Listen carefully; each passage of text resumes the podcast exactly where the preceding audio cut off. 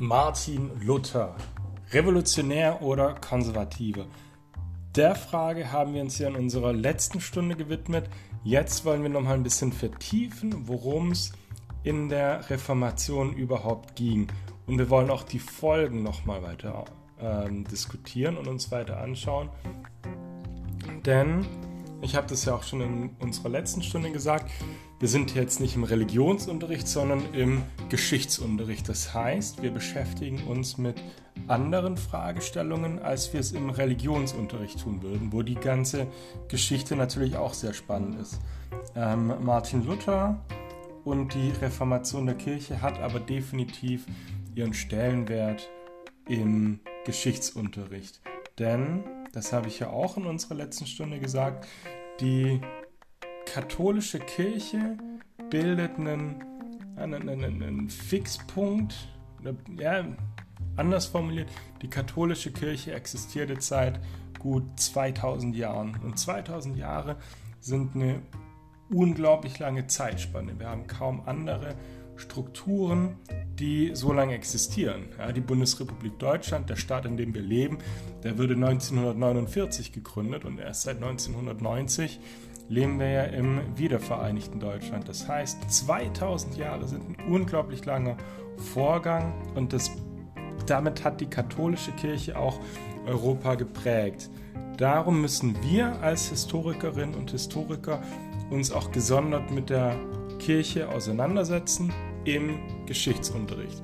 Nicht mit theologischen Fragen, die wir stellen, ja, also die Religionslehre betreffend, sondern mit historischen Fragestellungen, die wir uns da anschauen. Und um das zu tun, bitte ich euch jetzt erstmal nochmal in eurem Schulbuch die Seiten 116, 117 sowie 118 und 119 griffbereit zu haben.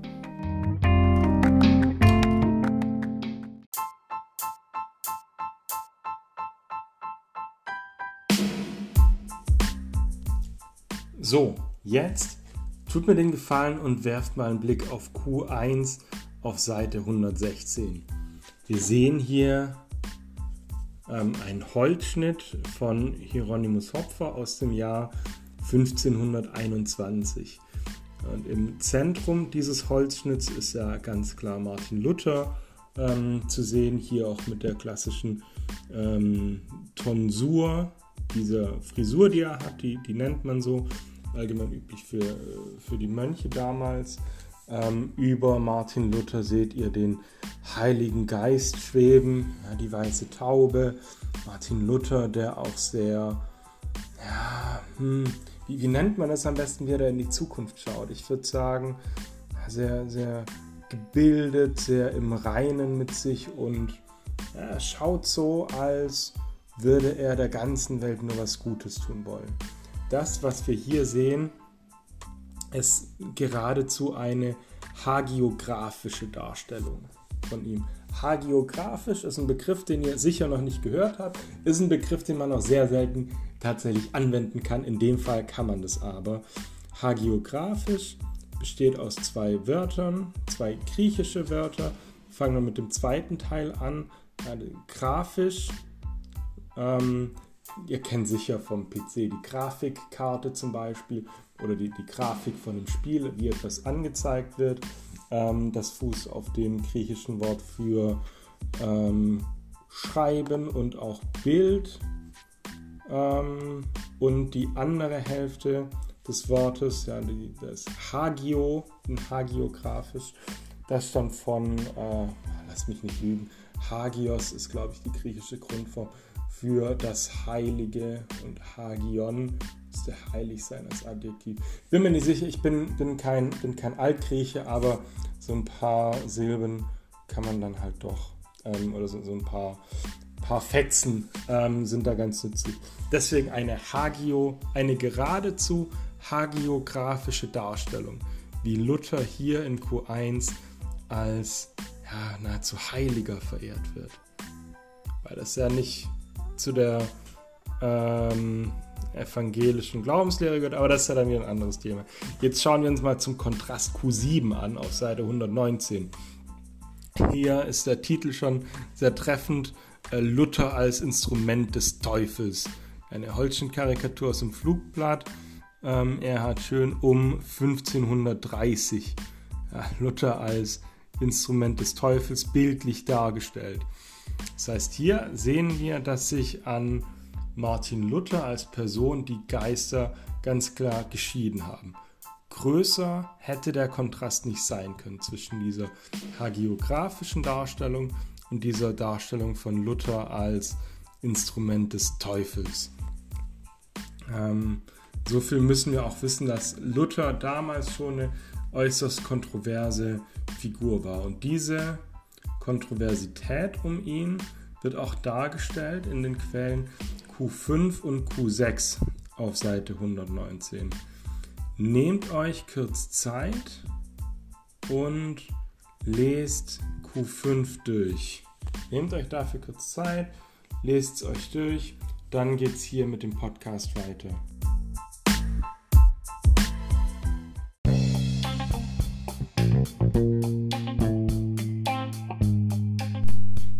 Das, was ihr gerade gelesen habt, ist eine Schlüsselquelle ähm, zu Luther in Bezug auf die Reformationsgeschichte. Ähm, das ist harter Tobak. Gesagt hatte das Luther auf dem Reichstag in Worms am 18. April 1521. Am nächsten Tag, am 19. April 1521, hat der Kaiser auf Luther erwidert. Wenn ihr das durchlest, dann schaut ganz besonders auf die Zeilen 10 bis 14.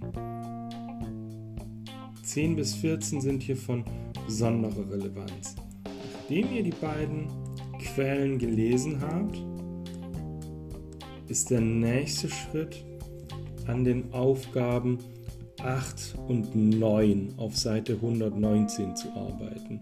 Also achtens, erkläre, warum Luther in Worms seine Vorwürfe gegen die Kirche nicht zurücknimmt. Das bezieht sich auf Q5. Und neuntens, arbeite heraus, welche Rolle der Kaiser im Konflikt mit Luther einnimmt und wie er sein Verhältnis zu den Fürsten sieht.